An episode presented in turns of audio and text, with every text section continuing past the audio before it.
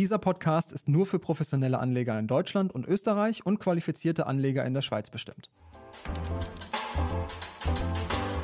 Investment Business. Ein MG-Podcast. Wir leben in turbulenten Zeiten. Das zeigt sich auch an den Kapitalmärkten. Zahlreiche brandaktuelle Themen und viele offene Fragen sind das, was die Anleger aktuell umtreibt. Die passenden Antworten hat Ivan Domjanic, Kapitalmarktstratege für die Dachregion bei M&G Investments. Im Gespräch mit unserem Host Peter Ehlers, dem Herausgeber des Private Banking Magazins und Das Investment, erklärt er den Anlegern, worauf es heute wirklich ankommt. Thema heute: einkommensorientiertes Investieren. Hallo zusammen und herzlich willkommen zu unserer fünften Folge von Investment Business, dem Podcast von M&G. Unser heutiges Thema ist einkommensorientiertes Anlegen. Damit verbunden sind natürlich einmal Anleihen, aber eben halt primär auch Dividenden, wo wir unseren Schwerpunkt heute legen werden. Dividenden, ganz kurz erklärt, sind eben halt die Aktiengewinne, also die Gewinnbeteiligung, die ich an einer Aktiengesellschaft halte. Heute spreche ich wieder mit Ivan Domjanic, dem Kapitalmarktstrategen von M&G zu diesem Thema und ich begrüße dich ganz herzlich. Ivan, hallo. Ja, hallo Peter. Ivan, fangen wir an. Was war deine allererste Dividende? Welche Aktien waren das und wann war das? Ähm, ja, also das fiel im Prinzip damit äh, mit, mit den ersten Aktien äh, zusammen, die ich generell gekauft habe als Student damals noch. Ähm, also so Titel, ich hatte es glaube ich im letzten Podcast schon erwähnt, äh, Salzgitter, der sich im Nachhinein leider etwas enttäuschend ähm, entwickelt hat. Aber ich hatte auch so Titel wie Daimler, Coca-Cola oder auch Kellogg ähm, im Portfolio. Also alles im Prinzip äh, Dividenden, Dividendenaktien. Und hast du dir davon was Schönes kaufen können? Also war das zwischen Kaugummi und großer Reise? Wo lagst du da in der Ausschüttung? Ähm, naja, irgendwo, irgendwo dazwischen wird es gewesen sein. Also eine Packung Kaugummi wäre auf jeden Fall drin gewesen. Wahrscheinlich auch, ähm, ja, vielleicht ein paar Sneaker ähm, auch noch, aber sehr viel mehr dann auch nicht mehr. Okay, immerhin in der Zeit ja schon was Wichtiges. Gut, Ivan, lass uns loslegen und gleich richtig einsteigen. Bevor wir dann speziell über Dividenden reden, ähm, fangen wir mal ganz allgemein an. Die Zinsen sind wieder gestiegen, da freuen wir uns alle. Wir sind jetzt zwar vom risikolosen Zins, den wir in der Zeit 2008 hatten, ähm, wieder zwar da angelangt, aber sind die Gefahren und die Risiken nicht ein bisschen anders als vor 2008? Naja, also zumindest ist die Zeit äh, der zinslosen Risiken offenbar vorbei. Also die Zinsen sind eben, wie du gesagt hast, deutlich angestiegen. Ob jetzt die Zinsen risikolos sind oder nicht, das hängt natürlich dann im Wesentlichen davon ab, äh, in was für Zinspapiere man investiert. Da gibt es ja natürlich eine große Bandbreite. Okay, dann lass doch einmal reingehen. Welche Arten von festverzinslichen Wertpapieren, so heißen Anleihen ja auch ähm, ganz klassisch laut Lehrbuch, sind riskant und welche sind weniger riskant. Wir bewegen uns da ja zwischen Staatsanleihen, die langfristig sicherer sind, und eben halt an der anderen Seite der Range die deutlich riskanteren High Yields. Ja, also bei Staatsanleihen, zum Beispiel äh, deutschen Bundesanleihen, besteht quasi kein Ausfallrisiko. Das heißt also, wer heute eine zehnjährige deutsche Bundesanleihe kauft, kann sich relativ sicher sein, dass er eben derzeit circa 2, 2,3, 2,2 Prozent pro Jahr bis zum Laufzeitende bekommt. Zwischenzeitlich kann es aber natürlich auch da gewisse Kursschwankungen geben, wie wir gerade auch im letzten Jahr natürlich gesehen haben. Wenn die Zinsen weiter, Renditeniveaus weiter steigen, dann leiden eben entsprechend die Kurse von solchen langlaufenden Anleihen darunter. Also das kurz ähm, zu erklären, also eine, eine Anleihe, die auf dem Markt ist und zwei Prozent äh, bringt, sinkt natürlich im Kurs, wenn dann eine Anleihe auf den Markt kommt, die drei Prozent bringt, also deutlich attraktiver ist. Das geht ja natürlich auf den Anleihenkurs runter, um nur die Mechanik einmal erklärt zu haben. Genau, genau, richtig. Wobei, wenn man so eine Anleihe eben bis zum Laufzeitende hält, dann kann man eben, wie gesagt, mit diesen 2%, ähm, 2,3% sind es aktuell äh, bei zehnjährigen Bundesanleihen eben relativ sicher rechnen, weil man eben davon ausgehen kann, dass der deutsche Staat in der Zeit nicht pleite geht. Anders ist es halt bei Unternehmensanleihen. Da gibt's dann äh, noch ein zusätzliches Ausfallrisiko. Unternehmen können pleite gehen. Bei Investment-Grade-Anleihen, also Unternehmensanleihen mit Top-Bonität, sind die Ausfallrisiken relativ überschaubar, also historisch betrachtet unter einem Prozent. Bei High Yield-Anleihen, die du auch schon genannt hast, äh, da sind die Ausfallrisiken natürlich ähm, zum Teil deutlich höher. Aber auch da gibt es eine große Bandbreite. Das heißt also, und die Auswahlrisiken können da auch deutlich steigen. Also äh, da äh, gerade in Rezessionszeiten muss man da eben entsprechend aufpassen. Dafür bieten solche Anleihen natürlich auch deutlich höhere Ablaufrenditen. Ganz kurz, wir wollen das einmal einordnen. Also High Yields und eben halt auch der Investment Grade. Also wir haben ja in den Ratings einmal von AAA, das ist die beste Bewertung, die ich bekommen kann, bis hin zu C, das ist dann die schlechteste. Dazwischen bewegt sich das eben halt dann von AA, AAA, 1A und so weiter. Und und High Yields beginnen bei euch bei B und dann schlechter, also Richtung C, 1B, C, 3C. Also allgemein beginnt das High Yield Segment bei Doppel B, bei Double, Double, okay. B äh, gerateten. Anleihen. Äh, Triple B geratete Anleihen sind quasi gerade noch Investment Grade, also an der Grenze zum High Yield. Okay. Ähm, alles, was dann ähm, Double B in Richtung C geht, ist ein High Yield. Okay, das ist schon mal gut zu wissen, dass wir es einmal eingeordnet haben. Dann lass uns doch nochmal ganz kurz auf die High Yields eingehen. Da, wo sie am ehesten einen Inflationsausgleich hinbekommen, also eher als Staatsanleihen, ja. Wo liegen die Zinsen heute etwa, in welcher Range und wie gefährlich sind die?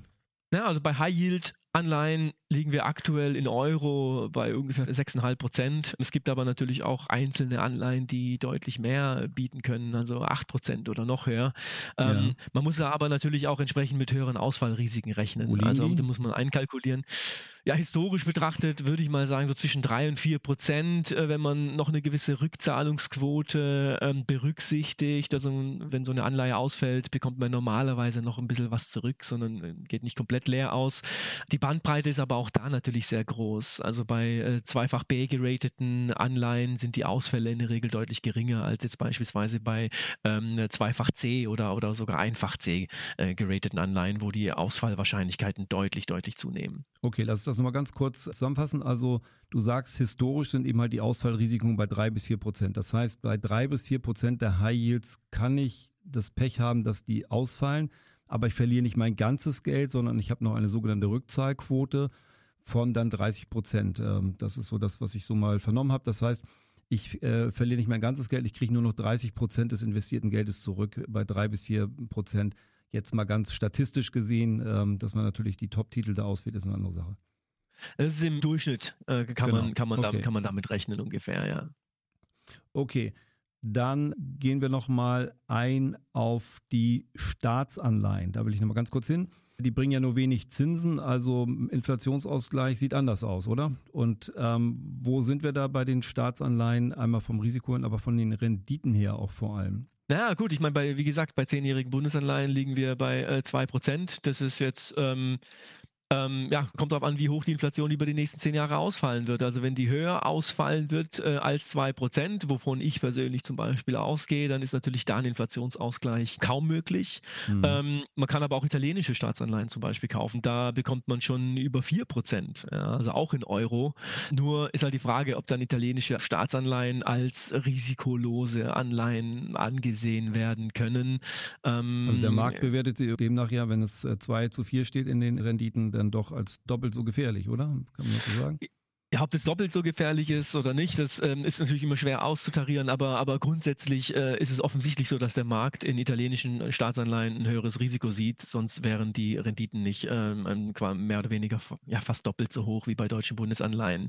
Ähm, deswegen würde ich da auch jetzt nicht von risikolosen Anleihen sprechen, aber ähm, ja, ähm, wie gesagt, in zehn Jahren kann viel passieren, aber die Risiken sind da meines Erachtens auch relativ überschaubar, zumindest solange die Eurozone an sich vergleichsweise stabil bleibt bleibt. Ich denke, soweit haben wir das Thema ähm, Anleihen verstanden und auch gesehen. Ähm, ich glaube, das können die Hörer alle so ein bisschen einschätzen. Von da würde ich jetzt auf das Thema Dividenden gehen, was ja das auch in unserer Runde hier heute oder in dieser Folge heute das deutlich größere Thema sein soll. Also Dividenden, ähm, das sind ja die Ausschüttung von Aktiengesellschaften, die in der Höhe auch sehr unterschiedlich sind, je nach Unternehmen und nach Jahresbeschluss, weil die Gewinne ja unterschiedlich ausfallen. Dividenden, die sind ja nicht so sicher wie, wie Zinsen und ähm, nach der Pandemie auch wieder gestiegen, somit auch ein interessantes Thema. Dann habe ich bei Dividenden bzw. Aktien, die ich dann kaufe, auch noch Kursgewinne potenziell dabei. Aber Dividendentitel, die schwanken ja auch, oder? Also so wie alle Aktien schwanken natürlich auch Dividendentitel. Ähm, allerdings im Durchschnitt etwas weniger vielleicht als jetzt andere Marktsegmente, als es beispielsweise Wachstumstitel, die jetzt ähm, keine Dividenden zahlen, oft auch unprofitabel sind. Bei Dividendentiteln ist es Gute, dass da eine gewisse Profitabilität in der Regel vorausgesetzt ist, sonst wären Unternehmen nicht in der Lage, eine Dividende zu zahlen. Und das impliziert im Prinzip auch eine gewisse Stabilität zumindest. Aber es gibt da große Unterschiede. Also auch bei Dividendentiteln gibt es Qualität, also defensive Qualitätsaktien, die sehr stabile Dividenden zahlen. Aber es gibt auch Zykliker, ähm, die ähm, sehr attraktive Dividenden zahlen und auch Dividendenwachstum aufweisen. Ja, also da gibt es ähm, große Unterschiede. Und ähm, ja, der große Vorteil von einer Dividende ist natürlich, ähm, dass die Dividende ähm, nicht fix ist wie bei einer Anleihe. Bei einer Anleihe mhm. hat man fixe Coupons. Äh, bei einer Dividende äh, steigt diese in der Regel mit den steigenden Gewinnen ähm, der Unternehmen mit, kann damit eben auch einen natürlichen Inflationsschutz bieten. Ähm, der Nachteil ist natürlich, dass in Krisenzeiten so eine Dividende natürlich auch mal gekürzt oder sogar komplett ausgesetzt werden kann. Also das sind natürlich die Risiken, die man da hat. Ist das auch bei großen Dividendentiteln gern mal der Fall oder haben wir das bei größeren Titeln eher weniger, dass die Rendite da oder die Dividende viel mehr ausgesetzt wird? Ähm, ich würde es nicht unbedingt an der Größe der Unternehmen äh, festmachen. Also ähm, das hängt im Prinzip zum guten Teil zum einen davon ab, wie das Geschäftsmodell aussieht, äh, wie robust mhm. und stabil das Geschäftsmodell ist, aber es hängt eben auch davon ab, wie vorausschauend das Management agiert. Also ein vorausschauendes, klug agierendes Management kann eben auch bei Zyklikern zum Beispiel in der Lage sein, die Dividende kontinuierlich anzuheben, ähm, obwohl das Unternehmen gewissen Zyklen ausgesetzt ist, weil das Management eben das Ganze antizipiert und eben vorausschauend plant. Darin zeigt sich dann letztlich auch die Qualität auch von Zyklikern und generell vom Management solcher Dividendentitel. Ivan, lass uns noch mal ganz kurz erklären, wie die Kursbewegung bei Dividendentiteln um die Ausschüttung herum sich bewegt. Die bleibt erstmal hoch, dann wird ausgeschüttet und dann geht sie wieder runter, oder? Wie ist der Mechanismus da und was sind die Gründe dafür? Äh, richtig. Also normalerweise ähm, ähm, muss man die Aktie an dem Tag, an dem sogenannten Record Date ähm, eben halten, ähm, um den Dividendenanspruch zu haben. Und sobald dieser Anspruch verstreicht, fällt eben der, der Kurs äh, der Aktie um. Also verstreicht heißt, die Dividende wurde ausgezahlt. Genau, also wenn man, wenn man die, genau, richtig, dann fällt der Kurs eben um die Dividende. Deswegen macht es zum Beispiel auch keinen Sinn, jetzt vorher kurz die, die Aktie zu kaufen und danach wieder zu verkaufen, weil man wird sie dann sehr wahrscheinlich zu einem tieferen Kurs wieder verkaufen müssen, was dann die Dividende mehr oder weniger wieder ausgleicht. Also ähm, so die, ähm, so ist der Mechanismus. Okay, aber wir sind ja eher bei langfristigen Investments und nicht bei, bei kurzfristigen. Deswegen genau. Ähm, wollen wir auch mal darauf eingehen jetzt, ähm, was ist denn sozusagen, sind die Parameter für gute Dividendenunternehmen? Du hast im Vorgespräch gesagt, dass die Dividendenhistorie sehr wichtig sei. Ist natürlich kein Garant für die Dividendenausschüttung, aber ähm, ist ja immerhin schon mal ein Indikator. Und äh, gerade jetzt nach der Pandemie, also nach Corona, sind ja viele Unternehmen wieder dabei, die Dividenden hochzufahren. Also die Frage, woran erkenne ich denn einen Titel, der auch zukünftig hohe Renditen ausschüttet? Was sind da die Kriterien? Ja, das ist leichter, leichter gesagt als getan.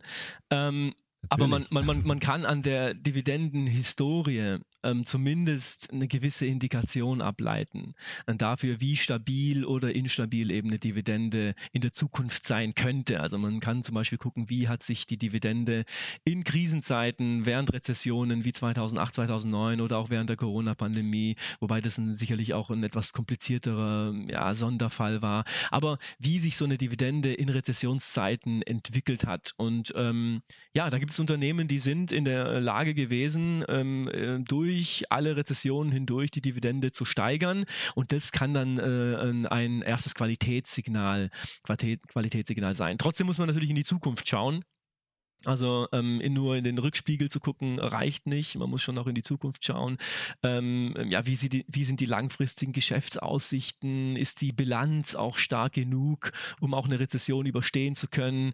Ähm, oder gibt es auch Spielraum, was die sogenannte Payout Ratio angeht, also was ähm, den Anteil angeht, ähm, den Anteil der Gewinne angeht, der ausgeschüttet werden kann? Ja, also auch da mhm. gibt es Unternehmen, die haben da viel Spielraum. Dann gibt es Unternehmen, die haben da deutlich weniger Spielraum. All solche Dinge spielen da eben ähm, eine Rolle, um beurteilen zu können, ähm, ob man, ja, ob, ob so ein Unternehmen in der Lage sein bisschen, wird, die Dividende langfristig genau, zu steigern. Bisschen, bisschen konkreter machen an der Stelle, also nur auch auf der groben Ebene zwar, aber doch so, dass es ein bisschen griffig ist. Ähm, wenn, wenn du sagst, also der Spielraum ist da, der Spielraum bewegt sich ja zwischen einmal Investitionen, die ich machen muss, dann natürlich das Geschäftsjahr, wie hat sich das entwickelt, was steht da so an und auch wie sind meine Aussichten als Unternehmen selbst, also denke ich, dass ich in eine schwierige Phase fahre oder bin ich optimistisch, das sind ja auch alles mal grobe Faktoren, oder? Die ich dann auch berücksichtigen sollte. Genau, richtig, richtig. Wir haben ja nun bei den, bei den Anleihen schon mal über die Höhe der Zinsen gesprochen, also nochmal zwei Prozent bei den Staatsanleihen und 6,5 bis 8 Prozent bei High Yields. Dazwischen bewegt sich das immer. Und wo bewegt sich das bei den Dividenden? Wie viel Dividendenausschüttung kann ich da erwarten? Ja, auch da ist es natürlich, äh, wie so immer, ähm, kann man so pauschal nicht sagen. Also es gibt auch große Unterschiede. Der S&P beispielsweise, der amerikanische Aktienindex, der bietet ähm, sogar unter, ist, da ist die Dividendenrendite ungefähr bei ja, unter 2 Prozent, ich glaube 1,8, 1,7 Prozent. Ähm, der Eurostox, also der europäische Aktienmarkt, ähm, der äh, bietet äh, schon ein bisschen mehr, also sind um die knapp 3 Prozent.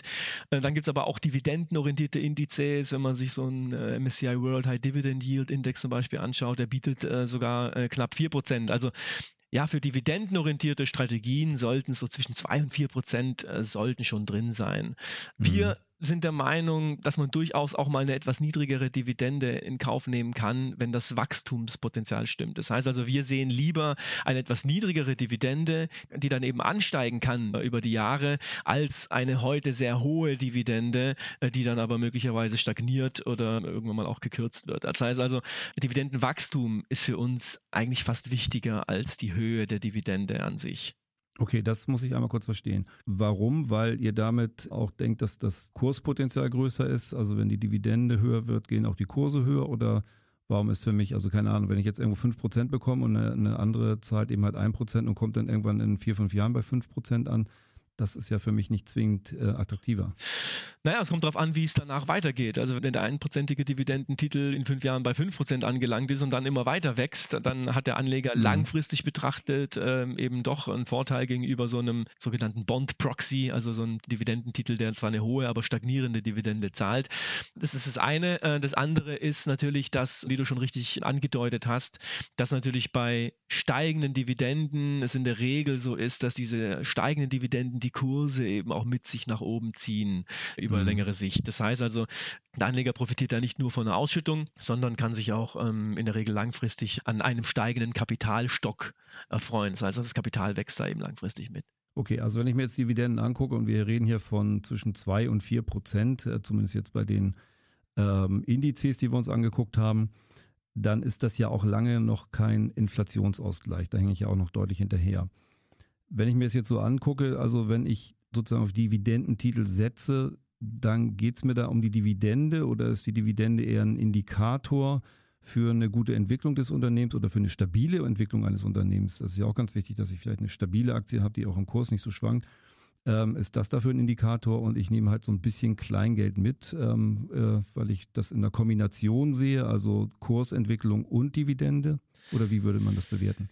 Ja, also eine, äh, alles, alles spielt da ein Stück weit mit rein. Also natürlich, eine Dividende ist für uns zum einen ein Qualitätssignal, vor allem eine langfristig, kontinuierlich steigende Dividende ist für uns lang, ist für uns ein Qualitätssignal. Dann diszipliniert natürlich so eine Dividende auch das Management, eben äh, nicht äh, Kapital äh, aus dem Fenster zu schmeißen, in Anführungsstrichen. Also quasi, dass man eben auch wirklich äh, nur dann, quasi wenn man eine gewisse Dividendenpolitik hat, äh, dass man eben auch ähm, dann effizienter mit dem zur Verfügung stehenden Kapital Kapital umgehen muss, ja, weil man ja die Dividende halten ja. will. Das heißt, diszipliniert auch in gewisser Weise und das tut, äh, tut natürlich so einem Unternehmen dann langfristig auch gut.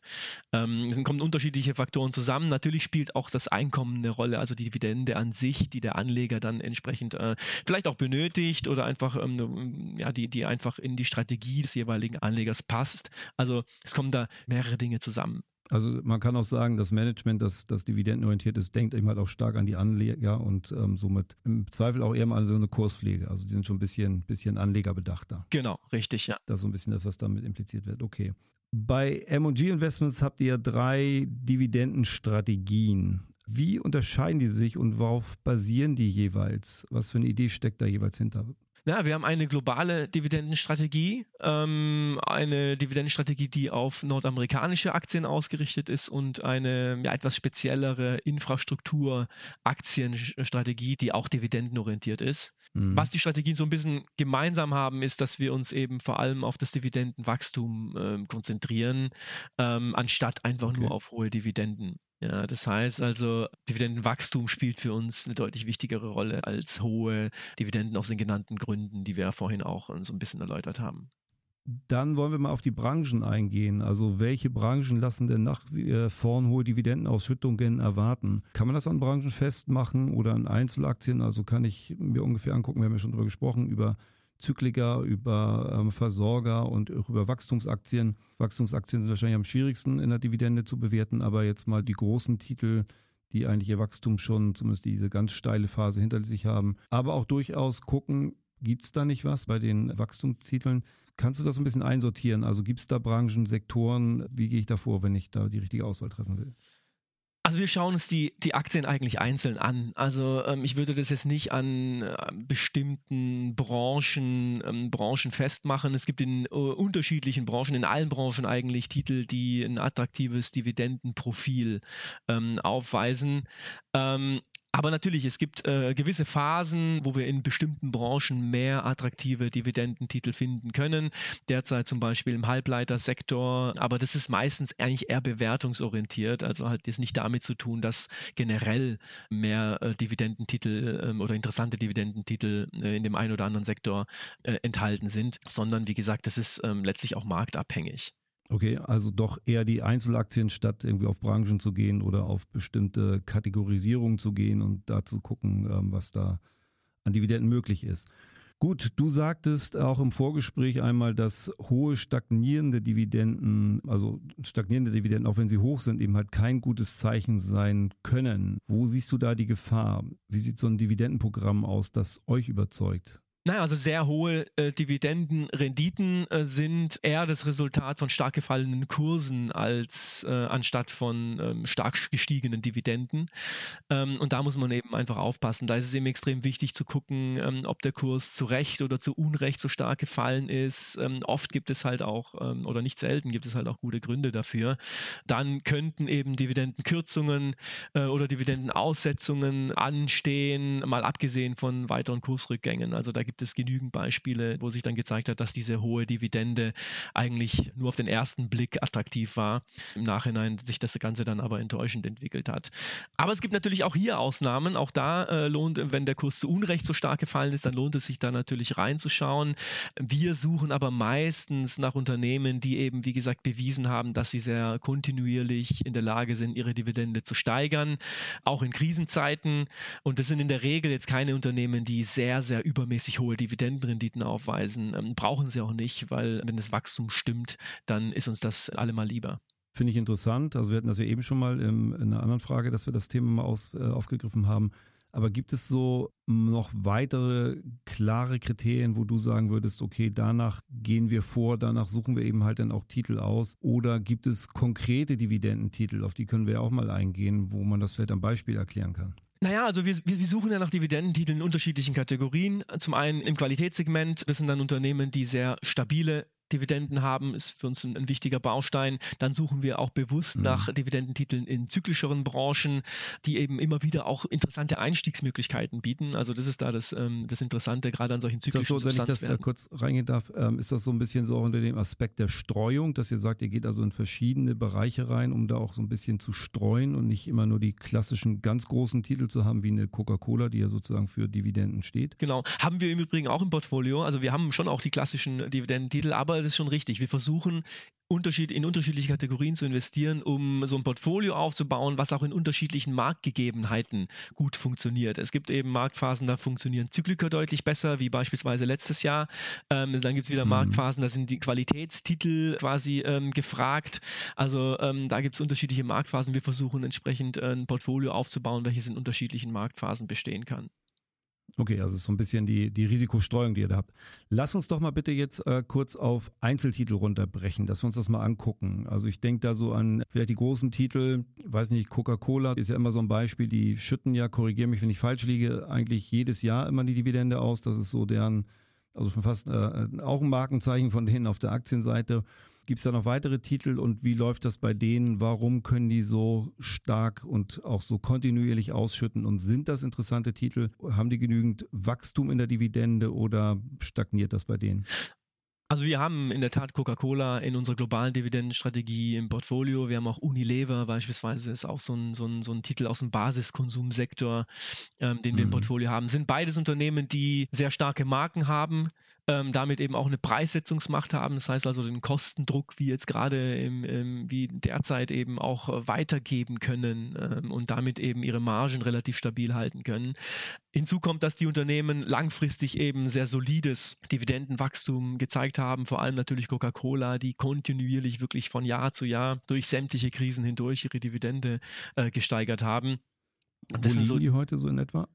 Die Dividendenrendite bei Coca-Cola, die liegt äh, bei äh, knapp drei Prozent, ähm, wenn mich nicht alles täuscht. Durchaus auch eine attraktive Dividende, insbesondere wenn man berücksichtigt, dass die Dividende eben auch kontinuierlich weiter steigt. Und davon gehen wir zumindest aus. Ja.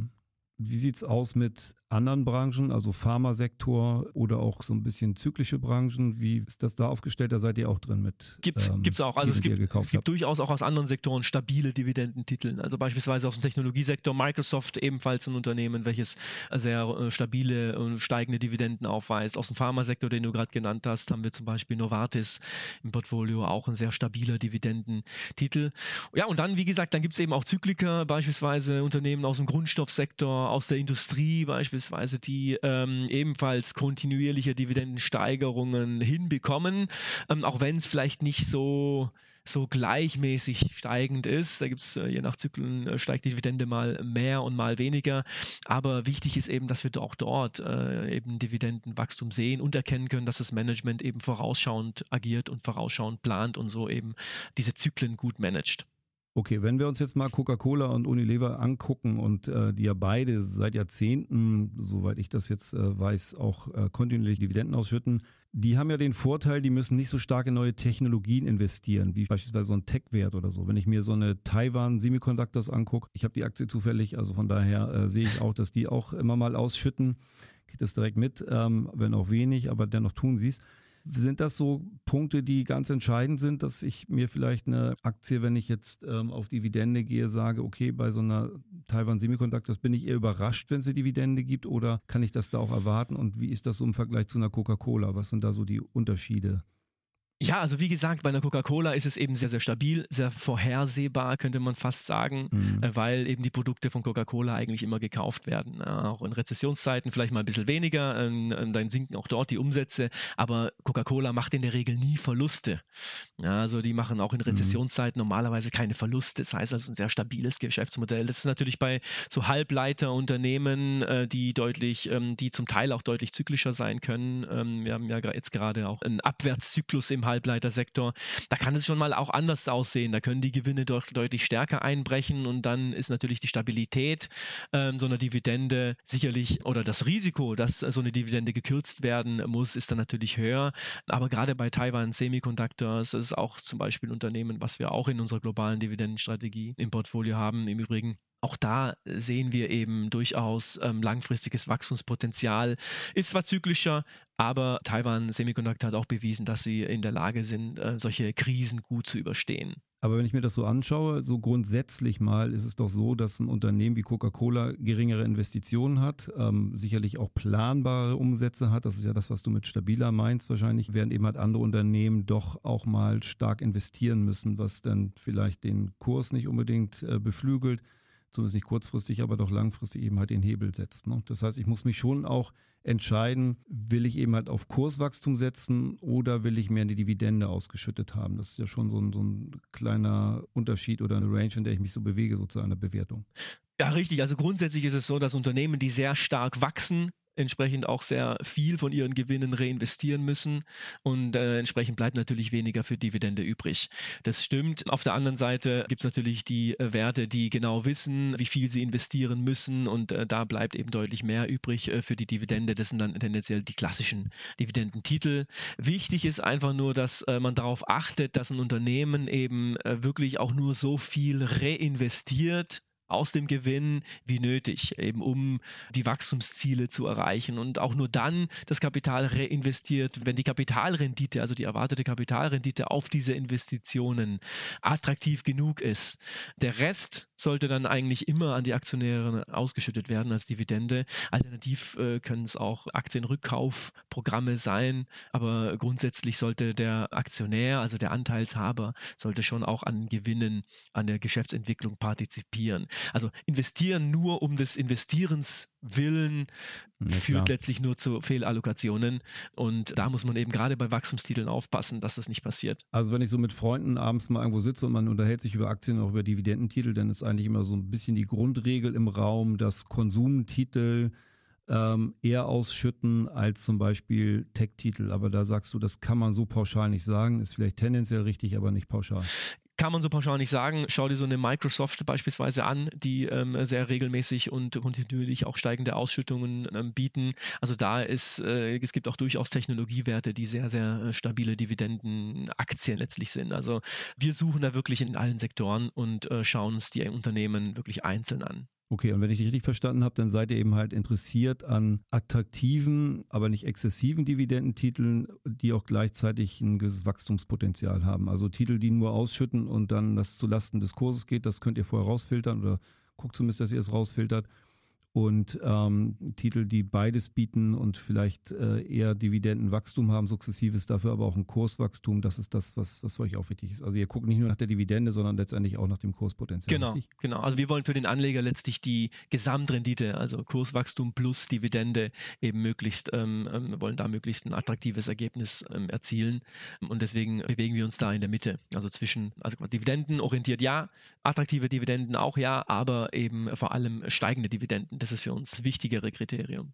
Genau, und gleichzeitig auch eben halt eine vernünftige Kursentwicklung. Also das kann man voneinander genau. ja nicht trennen. Das ist ja wichtig, dass ich auch beides halt im Blick habe. Das wollte ich damit sagen, ja, dass ja, das letztendlich ja. auch auf beides achtet. Genau.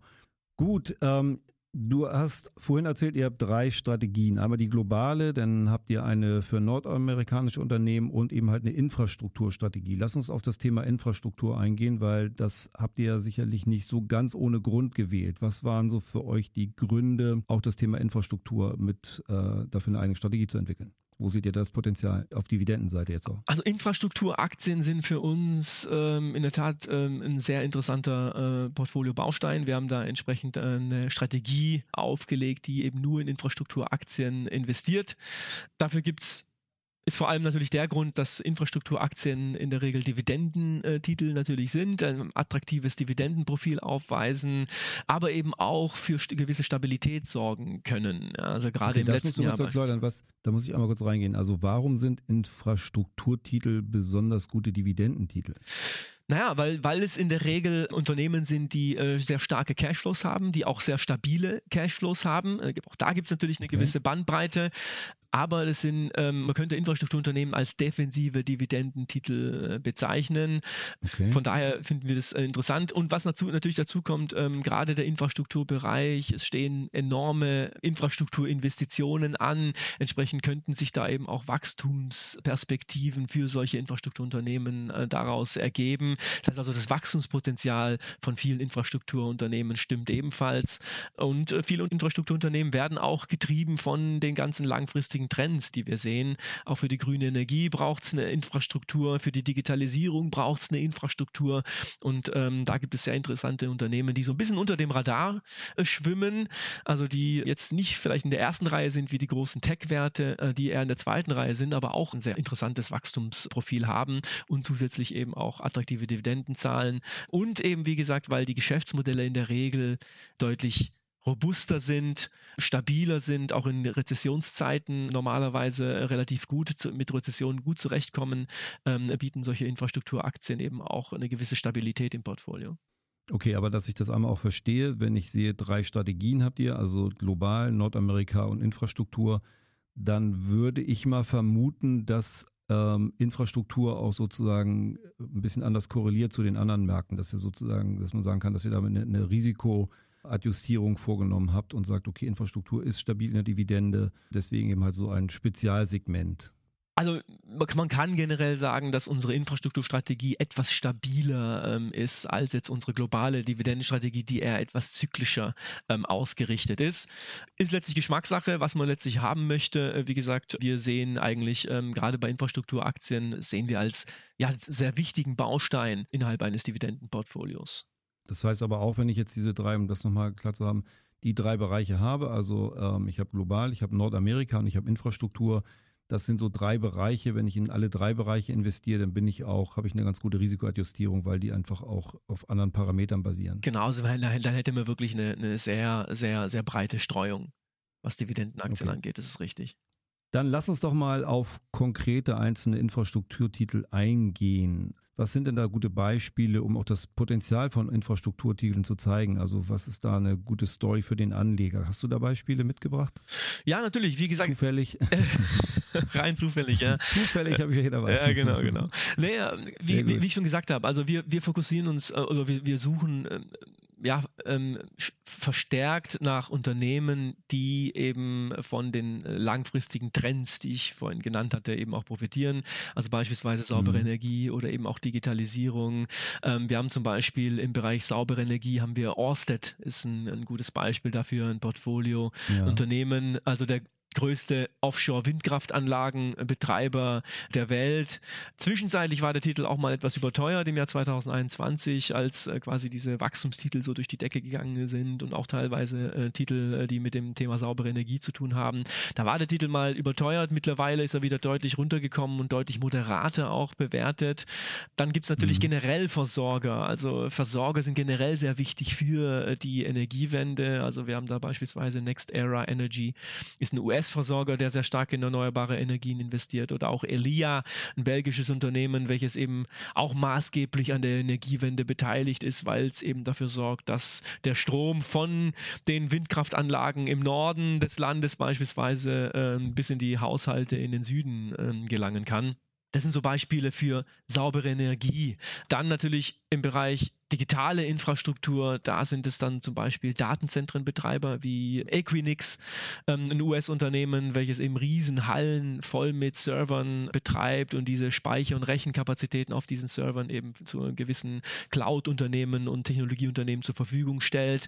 Oder eben auch Mobilfunkturmbetreiber, also Unternehmen wie Vantage Towers, ist ein Spin-off von Vodafone, ein Unternehmen, welches Mobilfunktürme äh, betreibt und eben dafür zuständig ist, dass wir flächendeckend in Deutschland beispielsweise, vermehrt auf, vor allem verstärkt auch in Deutschland ist das Unternehmen aktiv, dass wir da eben ein flächendeckendes, lückenloses Internet haben, was derzeit leider noch nicht der Fall ist, aber darin äh, sieht man auch eben entsprechend das Wachstumspotenzial von so einem Unternehmen von Vantage Towers, weil es da eben durchaus noch Bedarf gibt gerade diese, ähm, um es noch vielleicht abzuschließen, gerade diese Equinix und Vantage Towers sind beides Unternehmen, die als äh, REIT quasi strukturiert sind, also als Real Estate Investment Trust, sind aber unserer Meinung nach eben keine klassischen Immobilienunternehmen, ähm, also nicht vergleichbar mit herkömmlichen REITs, sondern sind wirklich Unternehmen, die ein langfristiges Wachstumspotenzial bieten, weil sie eben solche Themen wie die Digitalisierung vorantreiben. Okay, also Read ist hier noch eine Strukturierung bzw. eine Kategorisierung, die die vorgenommen haben und das, genau, die, genau. würdet ihr nicht zwingend mitgehen.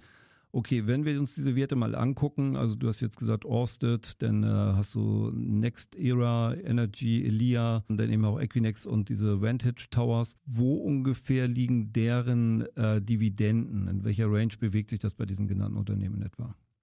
Da, also gerade bei den Unternehmen sind die Dividendenrenditen aktuell ähm, etwas tiefer. Also in der Regel, also bei all diesen Unternehmen, die ich gerade genannt hatte, sind sie sogar unter äh, 2%. Also zumindest bei Orsted ist mhm. es der mhm. Fall, bei Equinix, bei Vantage Towers ist es auch der Fall. Aber eben, wie gesagt, das sind Unternehmen, die von langfristigen Wachstumstrends ähm, profitieren und da, das sind eher wachstumsorientiertere Dividendentitel. Und da sehen wir eben sehr, sehr langfristiges, attraktives Wachstumspotenzial. Deswegen sind wir bereit, eine heute geringere Dividendenrendite in Kauf zu nehmen, weil wir eben äh, das Wachstumspotenzial darin sehen. Also da haben wir es gerade mit niedrigeren Dividenden zu tun. In anderen Bereichen äh, innerhalb unserer Infrastrukturkategorie gibt es aber natürlich auch äh, Dividenden, die äh, die 4, 5 Prozent gehen, wenn wir zum Beispiel mhm. Energieinfrastrukturunternehmen anschauen, also quasi Pipeline-Betreiber, die zum Beispiel Erdgas durch Pipelines transportieren oder auch äh, Flüssigerdgas äh, transportieren und lagern. Solche Unternehmen haben dann eben oft deutlich höhere Dividendenrenditen. Also da gibt Ähm, auch hier bei unserer Infrastrukturstrategie sind es eben unterschiedliche Kategorien, in die wir da investieren, um eine gute Mischung zu finden. Okay, aber auch da muss ich wieder so ein bisschen zwei Parameter ansetzen. Einmal gucke ich auf die Dividende, auf die Entwicklung der Dividende natürlich auch und eben halt auch auf den Kurs. Das heißt also, es sind auch mal beide Seiten, die ihr da ganz klar anguckt. Und, Richtig. Ähm, Ihr Richtig. würdet ihr nicht bei unter 2% kaufen, wenn ihr nicht auch ein äh, Kurspotenzial seht, oder? Richtig, genau. Also Dividendenwachstum und Kurspotenzial gehen unserer Meinung nach langfristig eben so ein bisschen Hand in Hand. Dann lass uns nochmal so ein bisschen das mit den Infrastrukturtiteln einordnen. Sind das für euch auch mal Core-Investments, wenn ich da einen bestimmten Ansatz wähle, oder sind das eigentlich eher so ja, Satelliten, also so ein bisschen so für ausschüttungsorientierte Fonds, dass ich das so als Nebeninvestment habe oder es kann das auch ein Kerninvestment sein?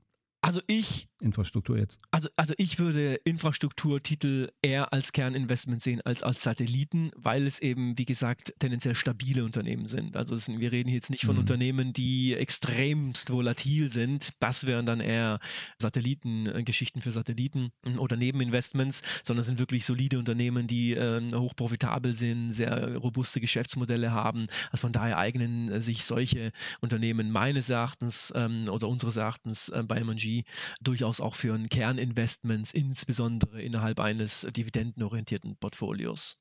Gut, das heißt also, wie viele Infrastrukturtitel haltet ihr so? Mal eine, eine, Größenordnung, was macht das im Gesamtportfolio und wie viel haltet ihr so? Was habt ihr da so an, an ausgewählt, dividendenorientierte Infrastrukturtitel? Also in unserer äh, Infrastrukturstrategie sind es 45 Titel aktuell, also in der Regel so zwischen 40 und 50, so bewegt sich die Bandbreite. Die Gewichtung ist da zwischen 1 und 4 Prozent. Also eine gewisse Diversifikation macht natürlich da schon auch Sinn. Die Gewichtung hängt letztlich, ähm, der einzelne Titel hängt natürlich davon, ähm, vor allem von der Bewertung ab. Also wie attraktiv wir die aktuelle Bewertung ähm, letztlich einschätzen, umso attraktiver. Also Gewichtung heißt dass ihr mit einem oder vier Prozent äh, dann, dann die in eurem Depot haltet. Genau, wir bewegen die Gewichtung mhm. zwischen ein und vier Prozent. Wir können so eine Gewichtung auch mal erhöhen, wenn wir beispielsweise, ähm, äh, wenn so ein Kurs. Also mehr Aktien davon kaufen? Ja, mehr Aktien kaufen, nachkaufen, äh, könnte man auch sagen, wenn der ja. Kurs unserer Meinung nach ungerechtfertigt äh, stark fällt, dann kaufen wir da gerne auch mal hinzu, erhöhen die Gewichtung. Umgekehrt, wenn ein Kurs sehr stark angestiegen ist und wir der Meinung sind, okay, die, die Bewertung ist jetzt nicht mehr so attraktiv, wie es noch äh, vor einiger Zeit Zeit war, dann ähm, re reduzieren wir auch mal so eine Gewichtung. Richtig komplett verkaufen tun wir eigentlich nur dann, wenn wirklich der Investment Case äh, nicht mehr stimmt oder wenn das Unternehmen sich Fehler geleistet hat oder einfach das Geschäftsmodell nicht mehr so attraktiv ist, wie wir es ursprünglich ähm, gesehen haben. Super, Ivan. Dann danke ich dir. Ich muss jetzt äh, schnell los und mir mal ein paar äh, Infrastrukturtitel angucken. Sehr gut. genau. Nein, also es war ein tolles Gespräch. Ich glaube, wir haben alle ganz viel gelernt und ähm, dafür nochmal ganz herzlichen Dank. Und wie in den anderen Folgen auch, ähm, wollen wir dich nochmal ein bisschen herausfordern mit einem Zitat, das ich dir nenne und du musst dann erraten, von wem dieses Zitat kommt. Aber daran warst du ja bisher immer recht gut, also von daher ähm, mal gucken, ob es auch diesmal hinbekommst. Das Zitat lautet, das Einzige, was mir wirkliche Befriedigung verschafft, ist, zu sehen, wie meine Dividenden reinkommen. Uff, kannst du mir da vielleicht noch einen kleinen äh, Hinweis geben? Ähm, einer der bekanntesten Milliardäre, auch schon äh, sozusagen im, im äh, mittleren im Stadium dieses des vorherigen Jahrhunderts ähm, okay. recht bekannt, ähm, Amerikaner und war, war das vielleicht äh, ja. der gleiche, der mal äh, gesagt haben soll, äh, wer den ganzen Tag arbeitet, hat keine Zeit, Geld zu verdienen?